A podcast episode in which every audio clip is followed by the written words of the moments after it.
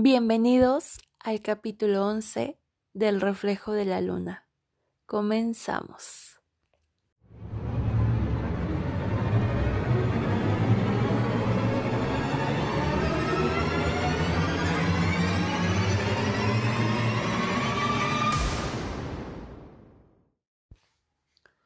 Muchas gracias por estar aquí un día más en este su podcast. Y como recordarán, lo habíamos comentado que este capítulo y el siguiente iban a ser aprovechando el mes de octubre contando historias de terror. Así que espero que les agrade, que les lleve un susto y muchas gracias a todos los que participaron y nos contaron su historia. Así que comenzamos. Y recuerda que siempre hay alguien que te está observando.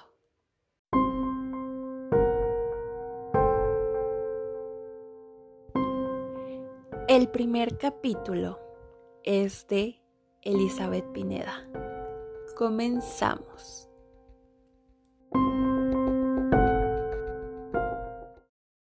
Hola Jess. Bueno, pues antes que nada un saludo a todos los que nos están escuchando y pues muchas gracias por invitarme a tu programa, Jess. En esta ocasión yo quiero contarles a todos los que nos están escuchando, pues una de las experiencias que me ha tocado sobre terror. Y pues bueno, eh, aquí comienzo contándoles que en donde yo vivo tenemos tres casas en el mismo terreno. En estas tres casas todos somos familia, es decir, pues estamos nosotros, están mis tíos y otra familia de mis tíos. Entonces, todos hemos coincidido en que nos han pasado cosas de ver o sentir o escuchar a un niño en particular. Bueno, preliminar a esto, les cuento que antes, pues, uno de mis tías tenía un hijo que pues era mi primo y pues desafortunadamente tras un accidente con el gas que se salió ahora sí que de, en la casa se estuvo saliendo, lo respiraron los niños y pues uno de mis primos desafortunadamente cuando tenía solo seis años pues se intoxicó con el gas y no sobrevivió. Mi primo Lalito, le decían. Yo no lo conocí porque, pues bueno, esto tiene, la verdad, ya bastantes años, como unos 30 años o más, y pues yo todavía no tengo esa edad, todavía no nacía, así que pues yo no pude conocerlo. Pero pues siempre nos quedamos con un recuerdo lindo de él. Después, pues desde hace ya un tiempo empezamos a detectar cosas que nos pasaban, pero siempre particularmente era con un niño, y todas las cosas que nos han pasado en realidad jamás han sido malas, siempre han sido como travesuras, como experiencias extrañas, entonces pues todo comienza en mi historia con una ocasión en la que yo iba en la secundaria.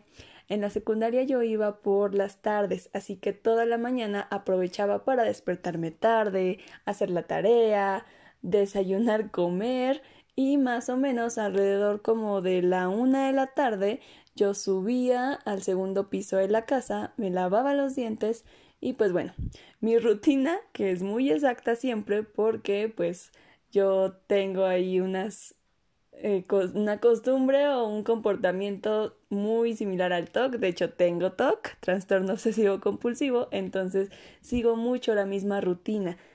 Así que, bueno, para empezar, a mí no me gusta encender la luz. Entonces, si hay luz solar, no le veo caso a prender la luz eléctrica. De hecho, hasta me molesta un poco la luz eléctrica.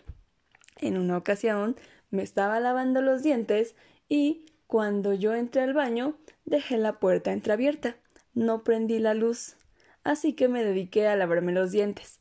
Mi hermano, que también iba en la escuela por las tardes, pero él ya iba en la preparatoria, me llevaba a la escuela, pero aprovechaba igual la mañana para hacer la misma rutina en diferentes horarios. Se acababa de salir de bañar, así que ya saben que cuando nosotros salimos de bañarnos vemos todo el espejo empañado así que no se veía absolutamente nada más que siluetas. Yo me estaba lavando los dientes y a la hora en la que me agacho, cuando regreso la cabeza viendo hacia el espejo, vi específicamente la sombra de un niño con incluso vi su corte de cabello que era como de honguito, se asomó del marco de la puerta, solamente asomó medio cuerpo, estiró la mano y prendió la luz. Se regresó lentamente y desapareció del marco de la puerta. Yo me quedé impactada. Lo vi en cuestión, en verdad, de minutos. Para mí fueron minutos, pero en realidad fue una acción que no llevaría más de cinco segundos realizarla. Yo lo vi todo en cámara lenta. Cuando reaccioné, me di cuenta de que no sabía ni qué había visto en la silueta del espejo empañado, pero volteé y la luz estaba encendida. ¿Cómo fue que ocurrió eso? No lo sé. De repente se me ocurrió pensar que tal vez mi hermano había sido, pero mi hermano se acababa de salir de bañar, dos, mi hermano es mucho más alto que yo y la sombra era más chica que yo, y tres, la puerta del cuarto de mi hermano se escucha mucho cuando se abre, y en esa ocasión no se había escuchado que se abriera y cuando salí a asomarme su puerta estaba cerrada. Nunca supe explicarme qué fue lo que pasó. La realidad es que tenía miedo, pero al ser más o menos mediodía y haber mucha luz y estar mi familia en la casa, no sentí tanto terror. Hasta ahí llegó mi experiencia de las que más he sufrido en cuanto a lo paranormal. Pero les cuento que también en una ocasión, en una de las casas que es de mi tía, ella nos contó que estaba durmiendo. Era un sábado, estaba descansando porque se había despertado temprano, así que estaba tomando una pequeña siesta. De repente, ella, dentro de su sueño y dentro de que estaba medio despierta, sintió que un niño la abrazaba desde la espalda. Ella lo que hizo fue agarrar la manita que la estaba abrazando porque pensó que era su hijo, es decir, otro de mis primos pero dice que también de repente se dio cuenta de que la mano tan pequeña no coincidía con la de mi primo. Mi primo tenía en ese entonces alrededor de unos 19 años, tal vez 20 años, y la que ella sentía era una mano pequeña, como de un niño. En eso despertó, volteó y no había absolutamente nadie. Esa fue otra de las experiencias que nos ha pasado con niños. Y una tercera, que esa la viví con mi mamá también, por ejemplo, estábamos en la sala, estábamos viendo la televisión y de repente la manija de la puerta se vio y se escuchó como cuando alguien desea entrar rápidamente a una casa y tiene seguro. Se movió bruscamente las dos lo escuchamos, volteamos a vernos y pensamos que tal vez había sido que alguno de los perros del patio quiso entrar. ¿Ustedes qué se les ocurre que podría ser?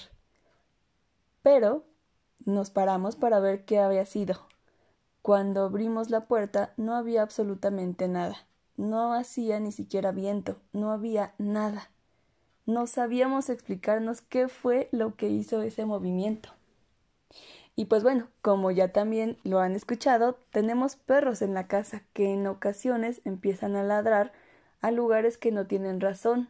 Por ejemplo, uno de los perros que teníamos antes era un labrador. Tenía una casa muy grande porque el perro era muy grande. Pero los perros más pequeños siempre ladraban sin control hacia el fondo de la casa del labrador. Aunque el labrador estuviera dentro, aunque no hubiera nadie, los perros siempre ladraban desesperadamente hacia el fondo de la casa. No sabemos explicarnos todas estas cosas que han pasado, y estos solo son algunos de los relatos que les tengo para esta ocasión, pero en realidad nos han pasado muchos más. Como les digo, yo cuento con una obsesión por querer tener una rutina exacta, por dejar mis cosas tal cual las coloco cada noche y siempre me pasaba que cuando regresaba veía mis cosas en diferentes lugares, no como las había dejado ordenadas, e incluso una vez me pasó de la noche a la mañana. Puse todos mis collares y pulseras que me ponía en una misma posición como siempre, como cada noche. Me acosté a dormir y al próximo día vi que todo estaba desordenado. ¿Cómo fue que pasó esto? No lo sé yo quisiera seguir escuchando las historias de nuestros demás invitados para poder conocer cuál creen ustedes, los que nos están escuchando, que es una de las anécdotas que más tienen que ver con lo paranormal. ¿Qué hubieran pensado en mi lugar?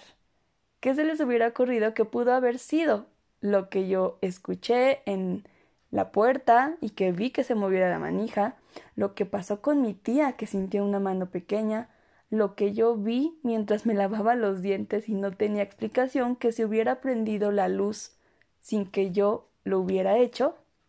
¿Qué se les ocurre a ustedes?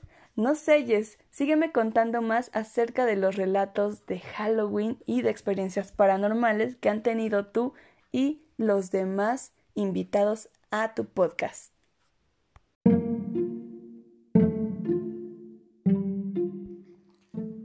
La siguiente historia es de Mauricio Rivero. Ahora sí que las cosas sobrenaturales que me han pasado, pues se han dado por alguna otra razón. Yo no afirmo ni niego que pasó, nada más fui presente de que pasó algo que no puedo explicar. Y pues pasó, ¿no? De la primera que recuerdo, de pequeño vi unas, unas luces allá por el estado. Tengo familia en el estado de México, allá por... Pues no, no está... Está en un lugar bonito. Y de regreso en, en una noche vi varias luces como si fueran casas. Y el, tema es que, las luces empezaron a irse para arriba. Y creo que era algún momento como Navidad o algo así, porque dije, ah, qué bonito, ¿no? Son fuegos artificiales, o, no sé, o no, no sé, pensé que iban a volver las luces. Y de repente vi que todo eso se fue, y le dije así a, mi familia, ¿no? Que, ah, qué bonitas luces, ¿no? Como fuegos artificiales. Y nunca volví a ver esas luces de regreso. O sea, todas las veces que pasé en la noche veía el mismo lugar y estaba todo apagado. Dije, ah, pues se les fue la luz o algo, ¿no? La otra cosa que me pasó es que en, una aplicación que se llama Discord, que es para platicar en, en línea, platicar de voz. Este hablé con, con dos amigos pero cada vez que sacábamos nuestras historias de terror, se cortaba una palabra específica. Yo nunca pude comentar una historia de mis abuelos. Siempre se me cortaba, se me parecía que me había caído, pero a mí no me mostraba que estaba caído y a mis amigos sí. Y cada vez que ellos contaban algo de la misma manera, eh, eh, ellos se caían y no sabían que se habían caído. Y nos decíamos, qué mala onda, no me, no me prestaste atención o lo que sea. Y era como de, no, les estuve hable y hable y hable y apenas, ¿no? O sea, no, no sacó ningún sonido, ningún problema de red. Y solo hasta que terminábamos de, de decirlo, la conexión regresaba. Este. Otro fue que cuando un día que platiqué con mi papá sobre mi madre en paz descanse, cuando terminamos de hablar, su radio favorito se prendió en una estación que a ella le gustaba. Se prendió solo, era, estábamos solo él y yo en la casa, estábamos este, sentados y a lo lejos se prendió. Y es, es un radio viejo, es un radio de esos noventeros, ochenteros, que le tienes que todavía que picar unos botones super tiesos. Y se prendió así de la nada. Y nosotros así de, oh, qué bueno que está entre nosotros, mamá. Este, las veces que he estado solo en esta casa, a veces he escuchado voces, pero asumo que son mis vecinos a lo lejos gritando o haciendo algo. Pero, pues, ¿eh?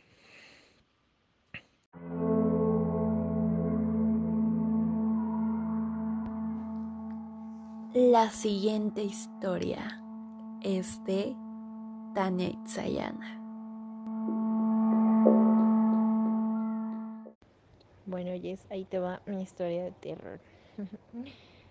Estaba en el departamento de mi exnovio eh, viendo la tele con él. Em, eh, eh, y de repente se empezó a mover la lámpara del, de la sala en círculos grandes. Era una lámpara muy pesada, colgante, y pensamos que estaba temblando, pero no estaba temblando, no, no entraban corrientes de aire, nadie le pegó, nadie la empujó. Eh, y le hablamos a su roomie para que viera que, que, no estábamos locos y sí, los tres vimos cómo se estaba moviendo sola la lámpara en círculos y así estuvo como por cinco minutos hasta que decidimos pararla porque ya nos dio miedo. Y eso les volvió a pasar a los dos solitos, a, a mi exnovio y a su roomie. ¿Quién sabe por qué fue? Pero bueno, estuvo raro.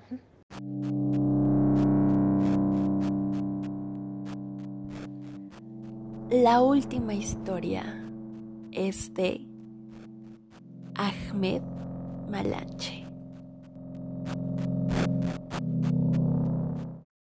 Ahora sí, esta es mi historia de terror. Me encontraba solo en casa, viendo una película. En ese entonces, lo de moda eran las DVDs. Recuerdo haberme sentado a verla y pensar, qué tonto, no me hice palomitas. Y por supuesto debía comer palomitas, entonces me levanté. Puse pausa en la película y fui a poner el microondas. Decidí asomarme para echar un vistazo a la sala y la tele estaba apagada, no en pausa como yo la había dejado. Una vez que estuvieron las palomitas, escuché un sonido estruendoso. Era la televisión, que no solo estaba prendida, la película estaba corriendo. Y a todo volumen. Entonces, regresé, le puse pausa, fui a servir mis palomitas. Y cuando fui a sentarme al sillón, tomé el control.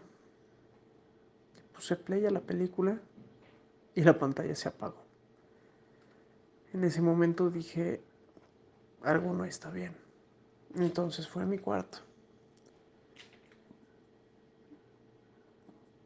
Una vez en mi cuarto, mi perro, una golden, se vino conmigo. No quería estar solo en la sala. Entonces, se sentó a los pies de mi cama. y de inmediato se escuchó un ruido en la sala. Un ruido fuerte, un golpe seco. ¡Pum! Digo que se enderezó y me vio. Yo soy de esas personas raras que hablan con los perros. Entonces le dije, yo también lo escuché. Ve a investigar. Entonces fue. Duquesa se levantó y fue a la sala. Y después de no más de un minuto, el perro regresó corriendo y se tiró a mis pies temblando. Eso de veras me asustó. Y pensé, pues qué demonios viste o qué demonios hay en la sala que te sacó ese susto. Entonces nos quedamos ahí un largo tiempo. Todo parecía estar tranquilo. Y de inmediato me paré para ir a ver qué, pues, qué había pasado. Evidentemente no iba a ir inmediatamente después de que el perro había regresado llorando, ¿no? Temblando. No había nada. Nada. Únicamente Salí para encontrarme la película en pausa en donde yo la había dejado, la tele prendida cuando yo la había apagado, o más bien se había apagado cuando traté de ponerle play.